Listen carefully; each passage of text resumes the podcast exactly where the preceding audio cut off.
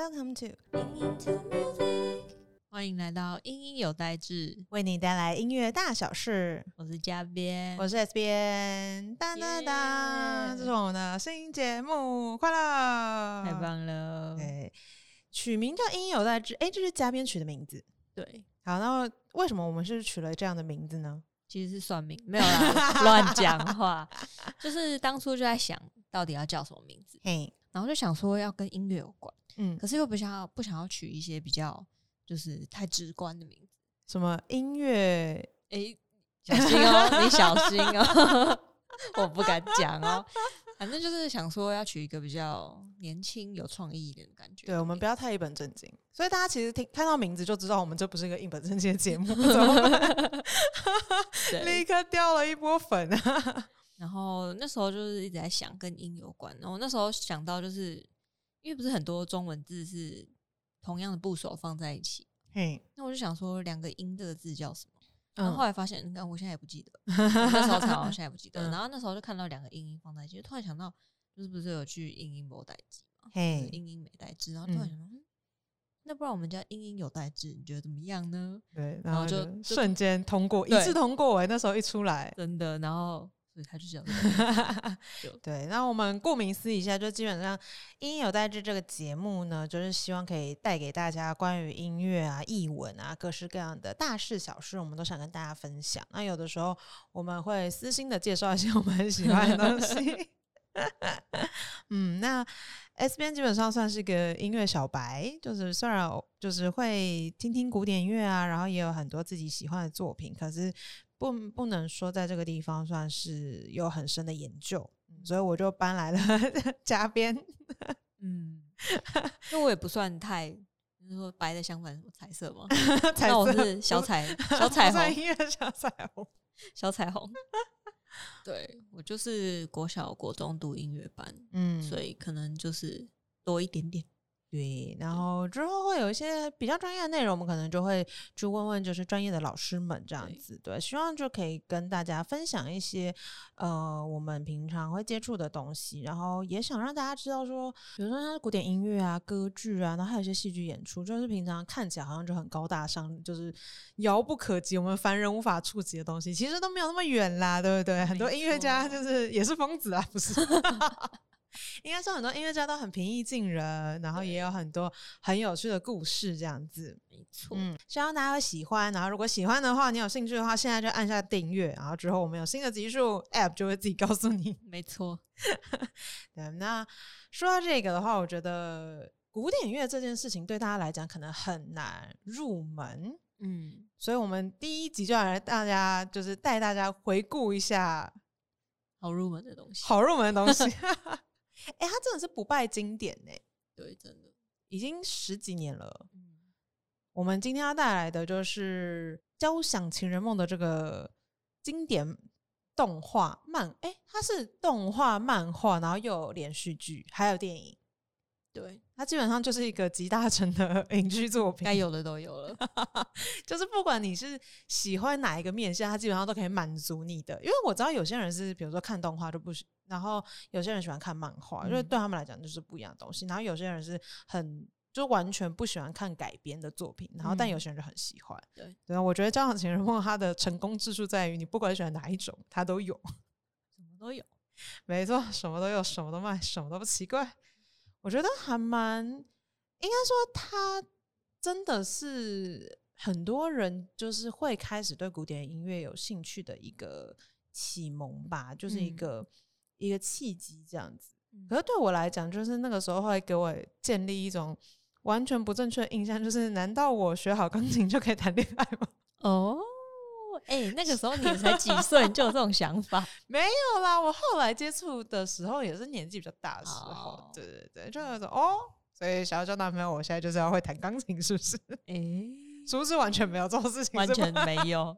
无关啊，无关。那可能有些听众有就是看过《交响情人梦》，那有些人可能对他没有什么印象。如果嗯要简单的来说说这个原著的话，嘉宾会怎么介绍这部作品？就是一个生活在垃圾堆里的天才钢琴 少女，她是少女嘛，然后遇对见一她是少女就是就是大家都爱的校草校草学长，然后有一天校草学长宿醉倒在垃圾女家面前，然后他就把他捡来，然后两个人就发生 音乐发展出了爱情的故事。哦，我以为你要说发生一些不可描述的事情，没有啦，哎呦呦呦，哎，他们的相遇真的非常戏剧性，哎，对。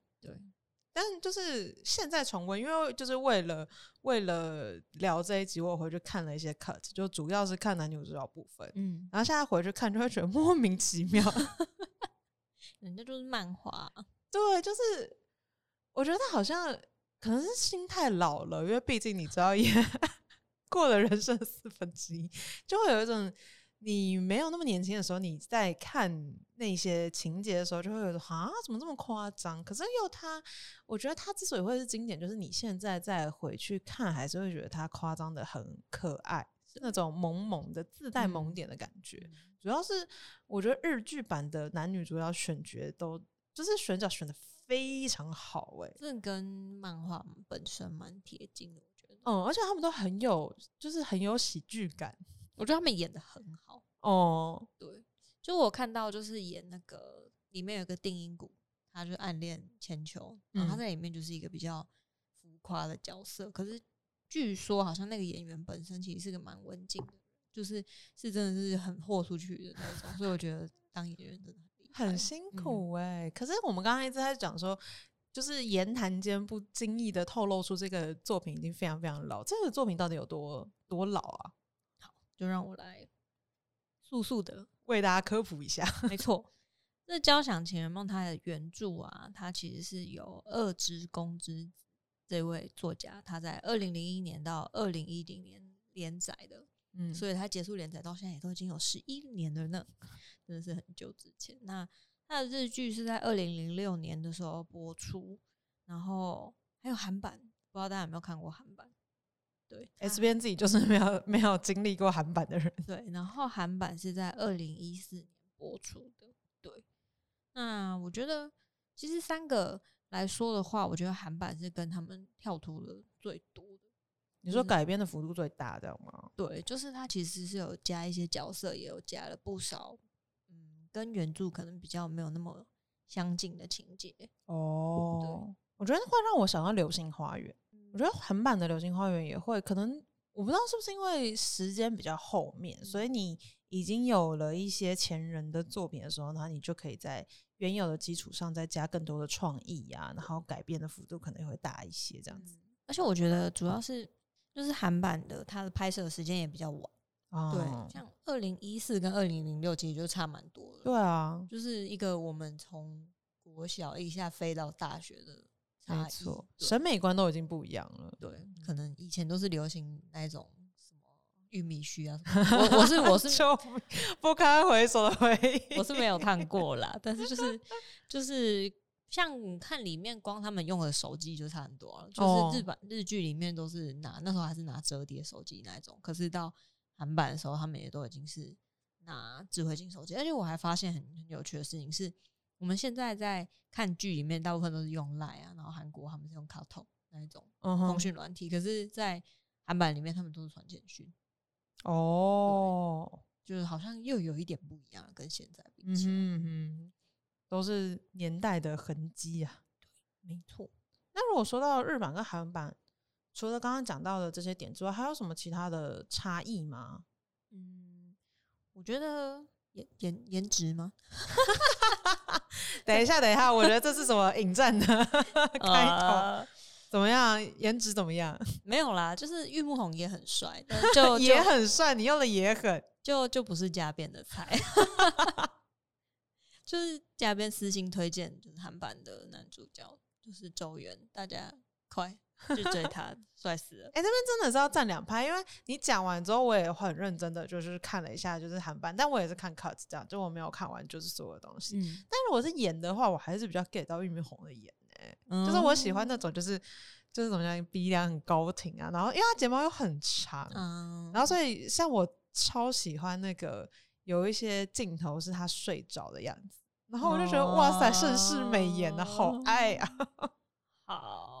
反正嘉宾那时候说周元很帅，之后就被那个 S 边还有办公室的伙伴们花式嫌弃，就是 极力 吐槽。真的很过分，明明就很帅。好然后因为他真的看起来很像坏人，他感觉就是好像好像他前面温文尔雅，但他就突然拿出一把刀，然后捅死女主角，太可怕。人家是爱情喜剧，不要乱闹，但我觉得他很适合演变态杀人。太可怕了。我并不是，我并不是说他长得不好看，嗯但就是我觉得他更有那种气质，我觉得他很适合演出那种就是精英犯罪分子的角色。啊虽然他在里面也是精英，但就是不一样的方面，不知道听众有没有，就是不知道听众会就是比较喜欢韩版或比较喜欢日版，然后因为我觉得两个人的气质跟他们呈现的特色就比较不一样。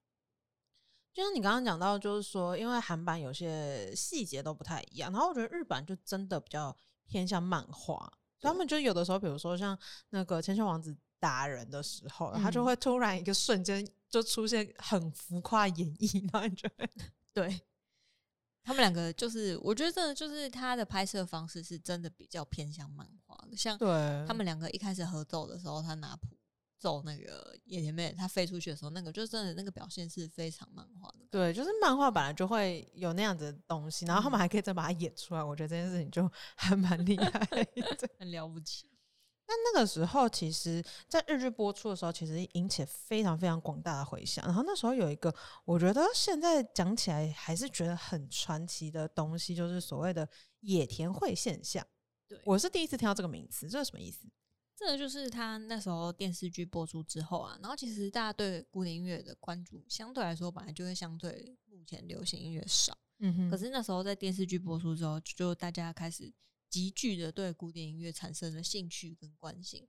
那那时候他们有一个就是新日本爱乐，他们就有定期公演。那他们本来票可能就是没有卖得那么好，可是那嗯就是在这个电视剧播出之后，他就一瞬间就是卖完的那一种，就是完售吗？，对，就是一瞬间全部卖光光。然后他们的就是以前都是听音乐都用下载的嘛，嗯他们的下载量就是里面最常出现的贝多芬的第七号交响曲，就是下载流量瞬间爆炸的那一种。对，就是他们应该觉得蛮欣慰的，就、哦、有人听了。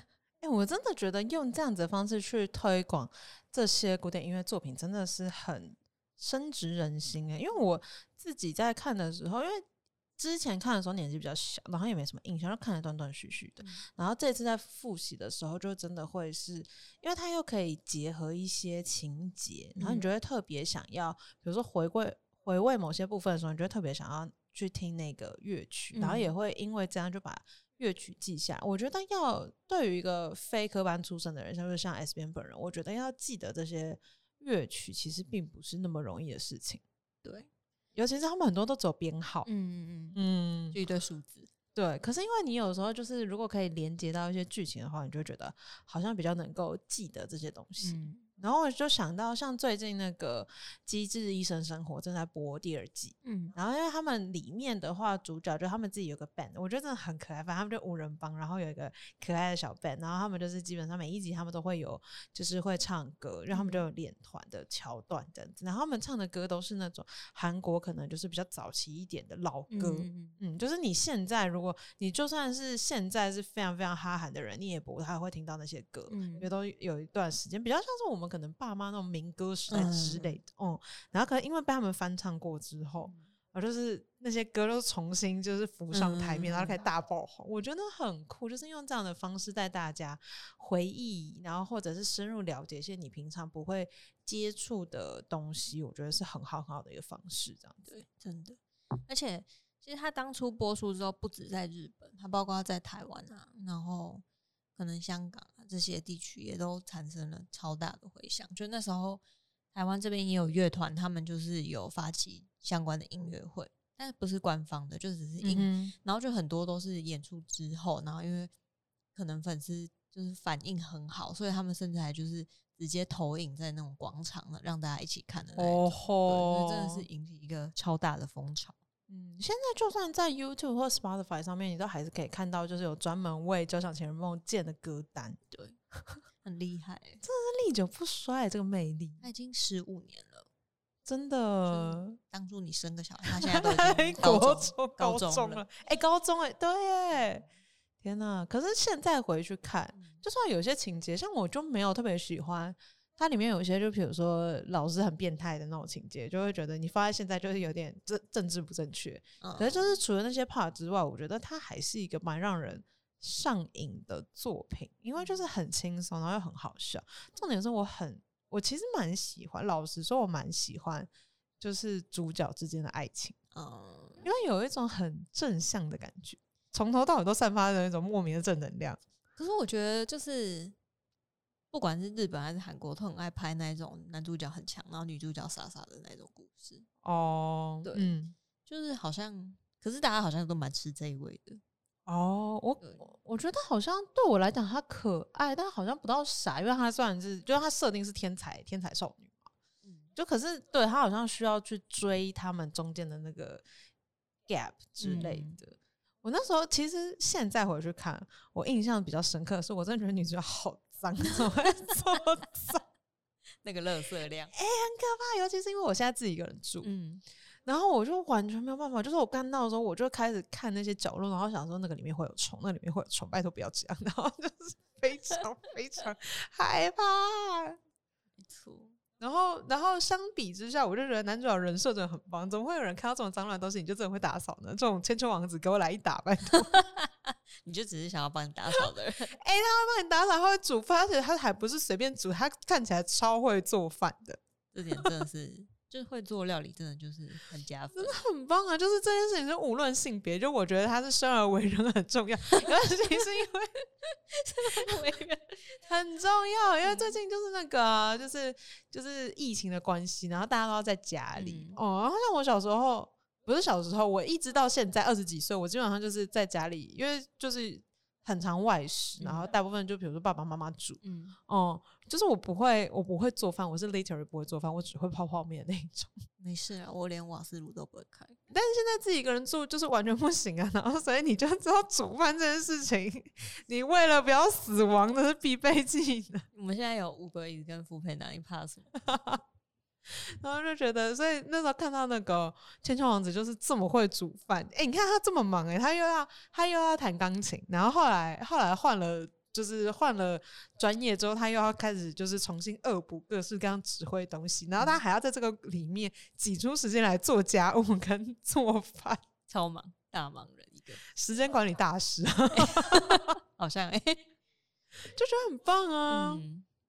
所以我在看的时候，我就觉得 Oh my God，玉木宏就是啊，怎么会这么棒？这个人满分。可是我还是觉得韩版比较好。怎么 现在的战士是好像怎样？好在哪儿？你说，就他还会唱歌，你知道，就是声音好就赢一半。他是他唱什么歌？他在他在剧里面唱歌吗？他不是在剧里唱歌，就是他们的，就是因为像日剧跟韩剧，我觉得有个很大的差别，就是他们。好像日剧比较不倾向会有一部剧就很多首歌，嗯哼，对，好像就是会有一个片尾曲，对，主题曲，对。可是韩剧就比较会出一个超大 OST 那一种，像之前《太阳的后裔》，我看到好像还出上下两张专辑那一种，对。而且他们都会分批试出，对对对，他们就是随着剧情，然后男主角他就是在韩剧，就是这部剧里面，他还有一首他自己唱的歌，哦，自己唱的很好听，大家快去听，加分。对，然后就是说到这部剧 OST 的话，我也很推荐。它有另外一首，就是叫《Listen to My Heart》，也很好听哦。大家真的可以去听听看。好，决定结束之后，我们就要去听起来。错。那我们刚刚讲到了一些，就是比如说，哎，他的他的 OST 其实也非常非常吸引人。然后，可是我们说到《交响情人梦》这部作品，其实环绕着很大的重点，是因为基本上男主角跟女主角他们都是就是音乐专业的学生嘛。然后在这个音乐学习的过程上，就是其实音乐一直都是在他们生活中占了非常非常非常重要的一部分。没错。然后他们两个人其实因为。个性真的很不一样，因为像千秋的话，他就比较像是，就男主角的话，他是很认真，然后 A 型处女座，太贴标签，就是他等于是本来他也是有天分的人，然后他又非常非常努力的钻研，然后比较个性，在还没有遇到野田妹之前是比较一板一眼的那样子，然后野田妹的话就是非常非常自由奔放。我觉得他的一个设定很好玩，就是他他甚至不太看谱，他需要用听的，然后去记得那首曲子怎么样子，然后再用自己的方式去把它表现出来。嗯，我觉得他在这个过程中，其实就是用了一些我们平常不会想到的方式去呈现这些作品，因为有的时候我们听。就是我们可能听一些古典乐，然后我们其实都会有印象，说，哎，它大概旋律是怎么样？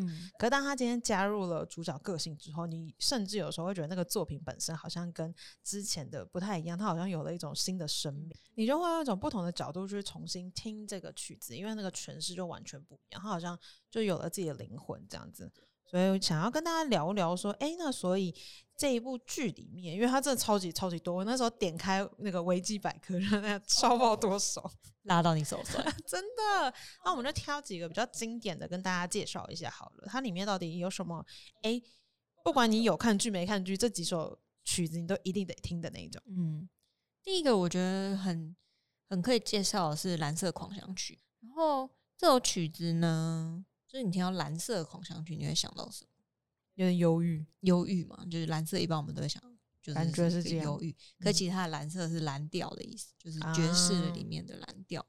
那这首曲子呢，它其实是在一九二四年的时候由盖希文做的。那盖希文是一个美国的作曲家，嗯，对。然后他很喜欢在他的作品里面加上一些爵士还有蓝调的元素。我听起来是个充满创意的人。对，因为我们一般知道，就是那些比较有名音乐家，大部分都在欧洲嘛。嘿，所以说欧洲是古典音乐的起源地。嗯，可是盖希文他是个土生土长的美国人，所以他其实把很多美国的元素加进他的音乐里面，这点我觉得其实蛮有趣的，就是蛮值得注意的一点。那其实他当初做这个曲子的时候，他就是为了。给爵士乐团跟钢琴做，他倒也不是真的是要给管弦管弦乐团的曲子，对。然后他也因为这样子，就是他其实那时候他跟就是一般乐团的那种配置也不太熟，他就还请他的朋友来帮忙，他才 好不容易才完成啊。对。然后我们现在很常听到的管弦乐团的版本，也是这个人在后来再帮他改编完成。我说他一开始的时候其实没有这么大的编制，就对。对他一开始只是个二十几人的小小乐团而已。哦，所以蓝色的话，等于是后来就是他为了要凸显他这个里面是有用掉蓝调部分，所以就是特别把它加上去的这种感觉嘛？嗯，可以这样说。我觉得他的这个名字的来由也很很可爱，就是他原本想要叫做《美国幻想曲》。哦，感觉蛮 Q 的。对，可是就是那时候盖希文的哥哥就去看了一个叫做惠斯特的画家的画展，回来之后就跟他说：“哎，我觉得叫蓝色狂想小像美拜这样。”然后哎，美拜哦，然后就换了，就跟我们的音有代字一样，是在一个 莫名其妙的状况下产生的。然后说不定这样就成为经典，希望音有代字可以成为经典。真的。然后说到经典，我觉得就可以一定要提到，就是它的开头。是一个双簧呃单簧管的滑音，大家可以听听看，就是它的它的呃曲子的开头呢是一个单簧管的滑奏，然后这是个它算是非常代表性的一个开头。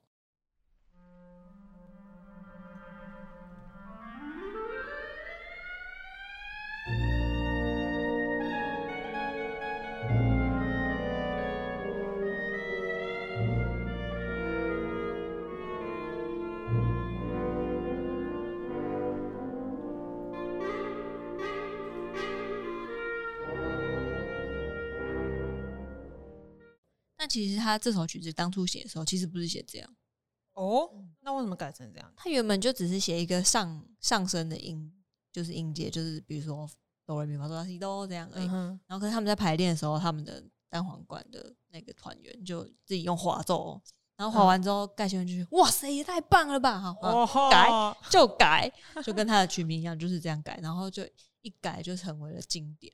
哦，但这种即兴，我觉得真的是有的时候神来一笔，你很难就是在一开始的时候想到，但改完之后就真的会觉得哇，很强大。我觉得这就是爵士的魅力吧，因为爵士音乐它其实蛮强调即兴的，真的。就爵士真的是你每一次听，然后每他每就算是同一个演奏家，他可能每一次他都会有就是些微的差异，就是他的灵魂所在就是在那个地方。对。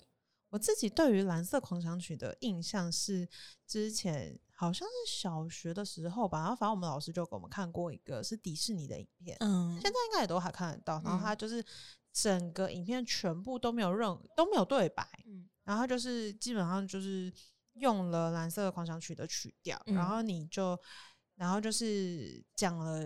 美国的街头的一些故事这样子，然后里面我觉得很好玩的是它的整个故事其实也没什么逻辑，嗯然后也没有什么脉络，就它没有告诉你什么大道理，嗯可是看了之后你就会觉得很舒压，嗯，就是蛮快乐。我觉得是很非常非常让我印象深刻，因为就是就算后来长大了，然后你其实也说不出来那个影片到底带给你什么，然后嗯可是你就还是会觉得它结合的很好。嗯就我觉得早期迪士尼很多就是运用一些古典乐的作品，其实都有这个特色。嗯。就是如果大家有兴趣的话，就欢迎去搜寻这样子。没错。那刚介绍了《蓝色狂想曲》之后，我觉得还有另外一个也很经典的。刚刚说《蓝色狂想曲》是片尾曲嘛？嘿，那我现在想要介绍它的片头，就是我们刚刚有提到的贝多芬的第七号交响曲。对，它就是最出名的，就是它那个呃，它前面是比较慢的，然后它进到快的地方，它就滴叮叮咚叮，就是这个，就超、超级有名，这样算是这种这部剧的，我觉得算灵魂吧。嗯哼，可以这么说。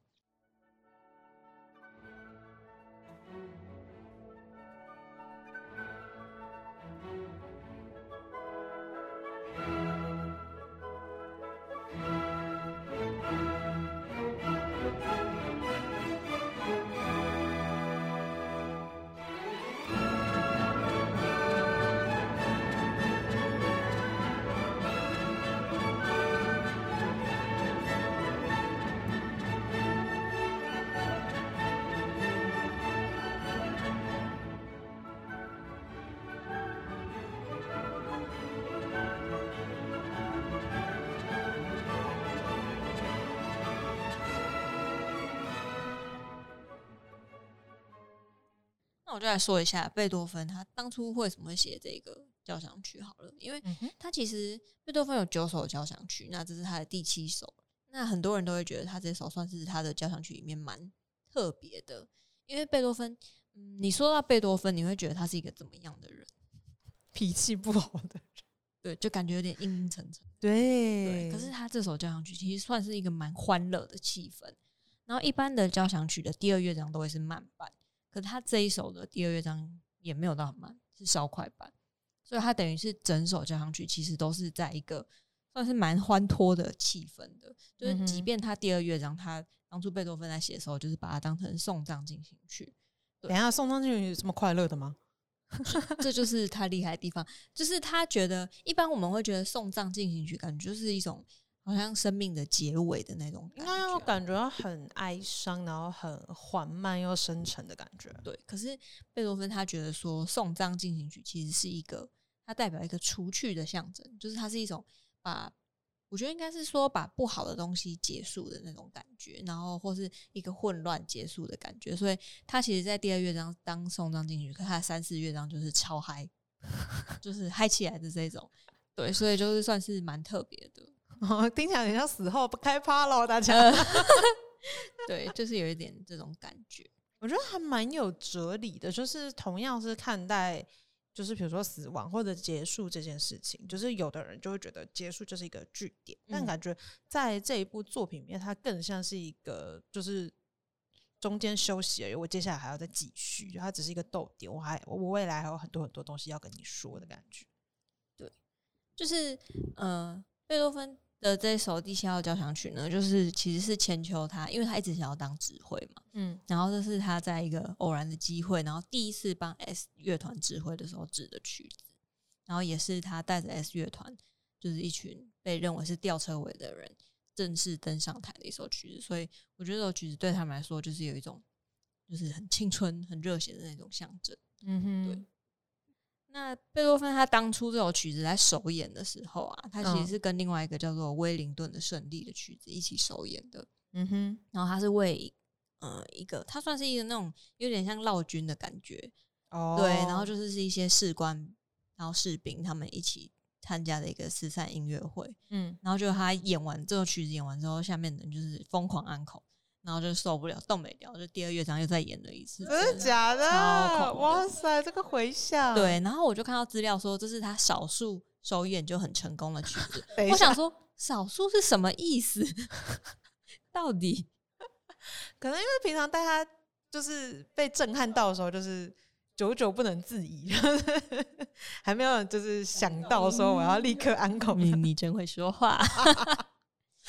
对，所以他这首曲子算是就是大家觉得是他的一个地位的确立的那种感觉。哦，了解。嗯，不过也不是说每个人都很喜欢啦，就是也是会有批评的声音。嗯哼，像嗯，韦伯啊，就是这位音乐家，他就觉得他的第一乐章里面，他那个里面有一个半音的旋律，他就嗯觉得是很让人难以接受的。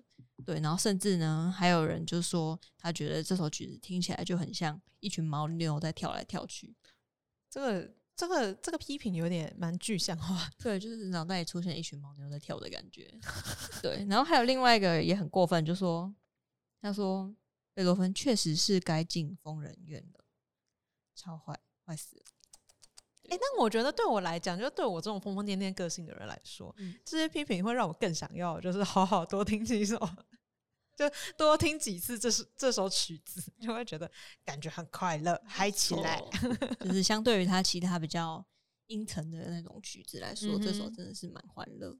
然后我觉得他这样子跟剧情搭配，感觉蛮好的。对你刚刚说是等于是他们第一次正式演出的时候的曲子，对，感觉就开启了他们之后就是的，就是整个乐团就是大家一起经历各式各样的事情，然后一起成长的一个起点的感觉。没错，感觉很会选曲哎、真的，就我觉得那个灵魂有搭到。没错，但我很好奇啊，因为就是刚刚毕竟说，就是这部是恋爱喜剧嘛，那恋爱是里面很重要的部分。请问男女主角谈恋爱的时候都在干嘛呢？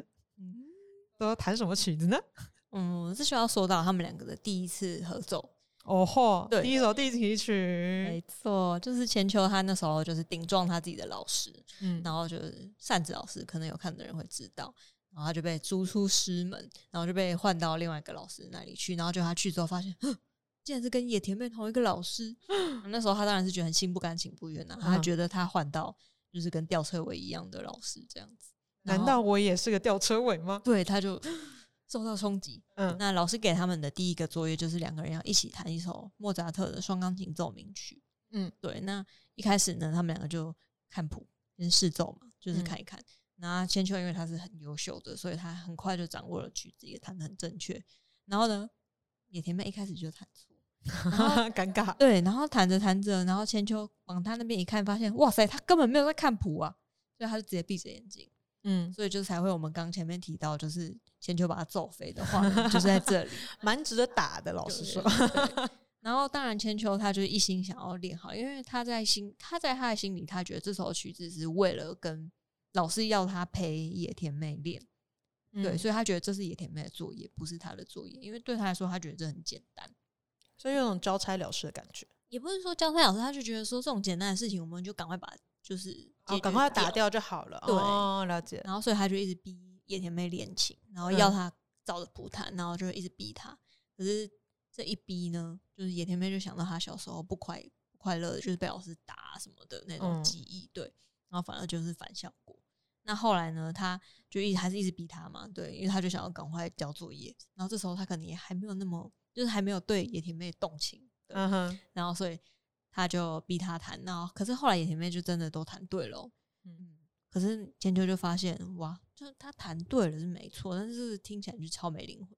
哦，因为这不是他自己本来会呈现乐曲的方式，这样。对，就很像按那个打谱机器，我就是一个对我就是没有灵魂的打谱机器人。对，就是那种感觉。哦所以他就突然领悟到，就是野田妹这个人，就是你就是要让她自由自在。然后他就说：“那你就照你想要的弹吧。就”哎、等一下，也太快就接受了这个设定吧？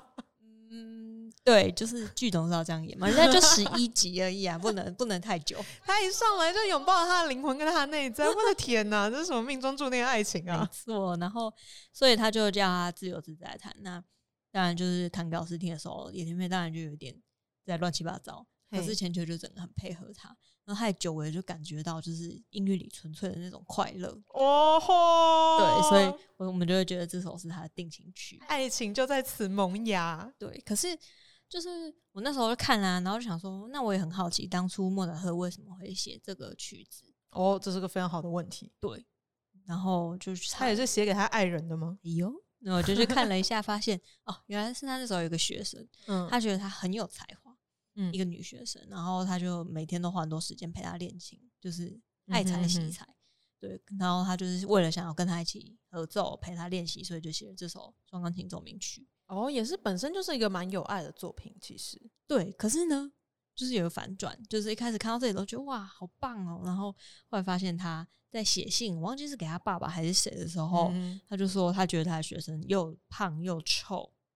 就是一点都没有女孩子的样子，什么？这这，你说的是丑还是臭？臭就是自身的那个臭吗？对，就是好失礼哦，这个男人。对，然后我就觉得什么意思？就 他就觉得他就是可能弹琴的时候流汗了，然后就是可能他又比较胖，然后就会流很多汗，然后他就觉得他很臭啊，然后很没有气质什么的。哎，母汤呢？对，然后那时候就瞬间幻灭。哎呦，莫扎特这家伙，对，要该怎么说呢？有点坦率太过头。对，就是就是这样。但真的，我觉得他在感觉在剧里面是一个蛮感觉在剧里面就是跟刚刚说，等于是他们的一开始就是一开始的定情曲，对于后面在推动剧情，感觉也有很很重要的成效。嗯，而且我觉得选这首曲子蛮怎么讲蛮。蛮特别的，因为就是双钢琴就是合奏这件事情，就是刚好可以凸显两个主角他们两个的个性天差地远这件事情。对，那我就还蛮好奇的，因为我们刚刚讲了两首非常非常经典的作品，那就是因为日版跟韩版的话，因为我们刚刚讲说，比如说他们的 OST 啊什么都不太一样，这样子，那他们在里面用的乐曲是一样的吗？嗯嗯，有相同的地方，像刚刚提到的双钢琴就是一样的。可是，嗯，像日版里面，它是用贝贝多芬的第七号交响曲，我们就简称它贝七，嗯，对，不是贝七，对。可是韩版它就是用贝三，就是我们很熟悉的英雄交响曲。哦吼，对，只是他为什么会选用这个，我就不太清楚了。对，但是它确实也是一个很好听的曲子。那它同样就是，它就是取代贝七啦，就是。在韩版里面，他就是男主角第一次指挥 S 乐团的曲子，然后也是后来他们就是正式演出的时候的曲子。对，那我们刚刚说到他是所谓英雄，为什么这个英雄是谁呢？为什么叫英雄呢？这就要讲到贝多芬跟。拿破仑之间的爱恨情仇。等一下，脑补在十万字 BL 小说 没有啦，其实是我觉得是贝多芬单方面爱人家，又单方面。等一下，对，就是他当初呢，其实这首交响曲是想要献给拿破仑的。嗯，拿破仑那时候在法国大革命的时候，就是宣称要就是用民主啊什么的，然后就是打倒那个时候的。国王王后，然后就让贝多芬觉得哇，他真的是好帅啊，太棒了，就是代表人民的男人。对，就是很有理想这样。然后在剧里面，我觉得就是那个指挥修杰，他就是啊，反正就是里面那个指挥，那个德国指挥，他就是他就有说到贝多芬是他不是用枪，他是用他的五线谱来打仗。哦，哇塞，好热血啊！对，然后那时候听了就哇，对。对，可是你可能会就想说，那为什么把它叫拿破仑？要给拿破仑的突然又变成英雄？嗯，对，就是因为对啊，为什么不跟他就什么给爱丽丝一样？我觉得上面就写给拿破仑啊。这个呢，就是因为拿破仑自己坏坏，他就称帝了。哎呀，等一下，梦想破灭。对他本来说是要民主，结果他自己称帝，那贝多芬就超级生气，他就是要谱要拿去出版的时候，听到这个消息。他气到把他的谱戳一个洞，你知道吗？他就把那个原本写要给拿破仑的地方，就是用力涂涂涂到破一个大洞，然后就改成写就是给一个英雄这样子。就是你现在已经人设崩塌，你再也不是我心目中的英雄了。对，我要把这个拿献给真正的英雄。没错，所以嗯，算是就是贝多芬一个很曲折离奇的小故事。我觉得应该心里面蛮怄的吧。对啦，就是有一种你心里面我都已经是为你，然后就是这个我就是要给你的礼物，然后你现在让我没有办法送出这个礼物，你真的是 该死啊！没错，完全可以想象贝多芬在那个时候的各种纠结。所以我觉得蛮有趣的是，后来拿破仑过世的时候，他就有说他的第二乐，因为他第二乐章又是送葬进行曲，嗯哼然后他就有说，哦，我早就为这个悲剧准备好了。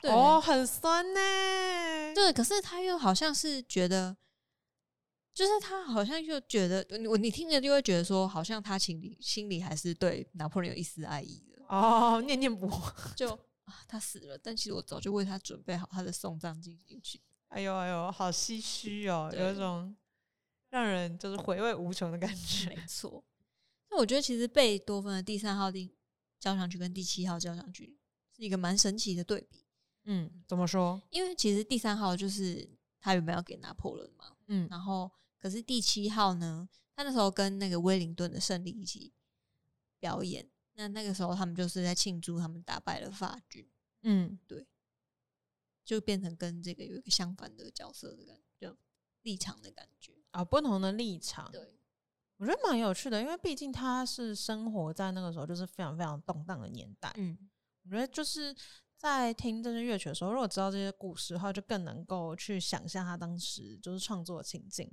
然后也会知道更多那个时候的背景，这样子。像我觉得爱恨情仇这件事情 怎么办？今天整个讲完，甚至脑袋里面没有出现《千秋王子》，就想着拿破仑跟 贝多芬。贝多芬。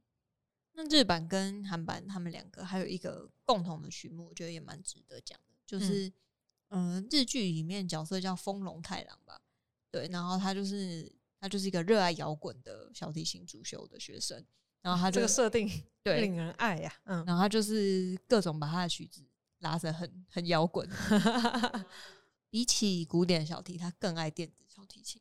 哦吼，对，所以就是各种考试考不过，在这一次再考不过就要被留级的状态。救命！嗯对，然后他好不容易找了野田妹愿意来帮他伴奏，嗯就在考试那天野田妹发高烧，嗯哼，对，然后所以千秋就帮他伴奏。对，嗯那我觉得蛮有趣的是，他们在练习的过程中，那风他就有说到，他觉得像千秋这种天才根本就不懂他们这种吊车尾的人的感觉什么。哦，嗯，对，可是千秋就跟他说，他其实从小从三岁就开始拼死拼活的练琴。嗯对，所以其实就是那个时候的我看到这一段的时候，就是小时候的我看到这段的时候，我就会觉得说，嗯，不管怎样，就是不管你是有天分的那个，或是没有天分的那个，你真的就是要很努力，对啊，因为你永远都看不到别人付出多少才能呈现出他在台上的样子，不管是音乐家，还有现在就是很多偶像啊什么，嗯他们都是付出很多时间在练习，对吧、就不管，就是我们常常会觉得，哦，好像你今天很有天分，嗯，就是哦，那就是你天分好。那殊不知，其实那些有天分的人，他们还很努力。真的就是觉得 像我这种没天分的人还不努力一点，这是是要怎样？就是会有这种感觉。嗯哼，对。那刚刚就是今天的节目介绍很多，就是不管是韩版的乐曲啊，然后日版的乐曲，就是里面聊了很多很多的东西。然后不知道大家，哎，真的就是大家最喜欢的是哪一首曲子？然后或嗯者是有一些你觉得也很经典，然后我们这次还没有介绍到，也欢迎可以留言告诉我们。这样子，我真的觉得这一部作品是非常有趣，然后用一种很很搞笑，然后又很轻松的方式，让我们可以接触到这些乐曲。这样子，没错，就希望英英有代志之后也可以走一个这样的风格。嗯，真的，我们希望可以当大家的好朋友。没错，然后希望可以在无时无刻不安利一些 音乐小知识，不要觉得压力大，就是大家应该可以感受到，就是我们很爱帅哥，跟很爱 很强的东西，然后希望之后也可以用这些方式把这些有趣的知识带给大家。嗯，不管你是玉木红派还是周元派，都留言刷起来，没有乱讲。然后结果第一集就大家想说，哎、这是什么？就是古典音乐节目，然后下面全部都在刷周元，周元，周远远，周元，全部都是嘉宾留的。笑死。嗯，不知道大家会对于这个节目有什么样的期待？然后未来你有没有觉得有很多也很经典的作品，就希望我们可以介绍给大家，都欢迎可以留言告诉我们。那如果喜欢我们的话，也可以给我们个五星评论。那我们就下集再见喽，拜拜，拜拜。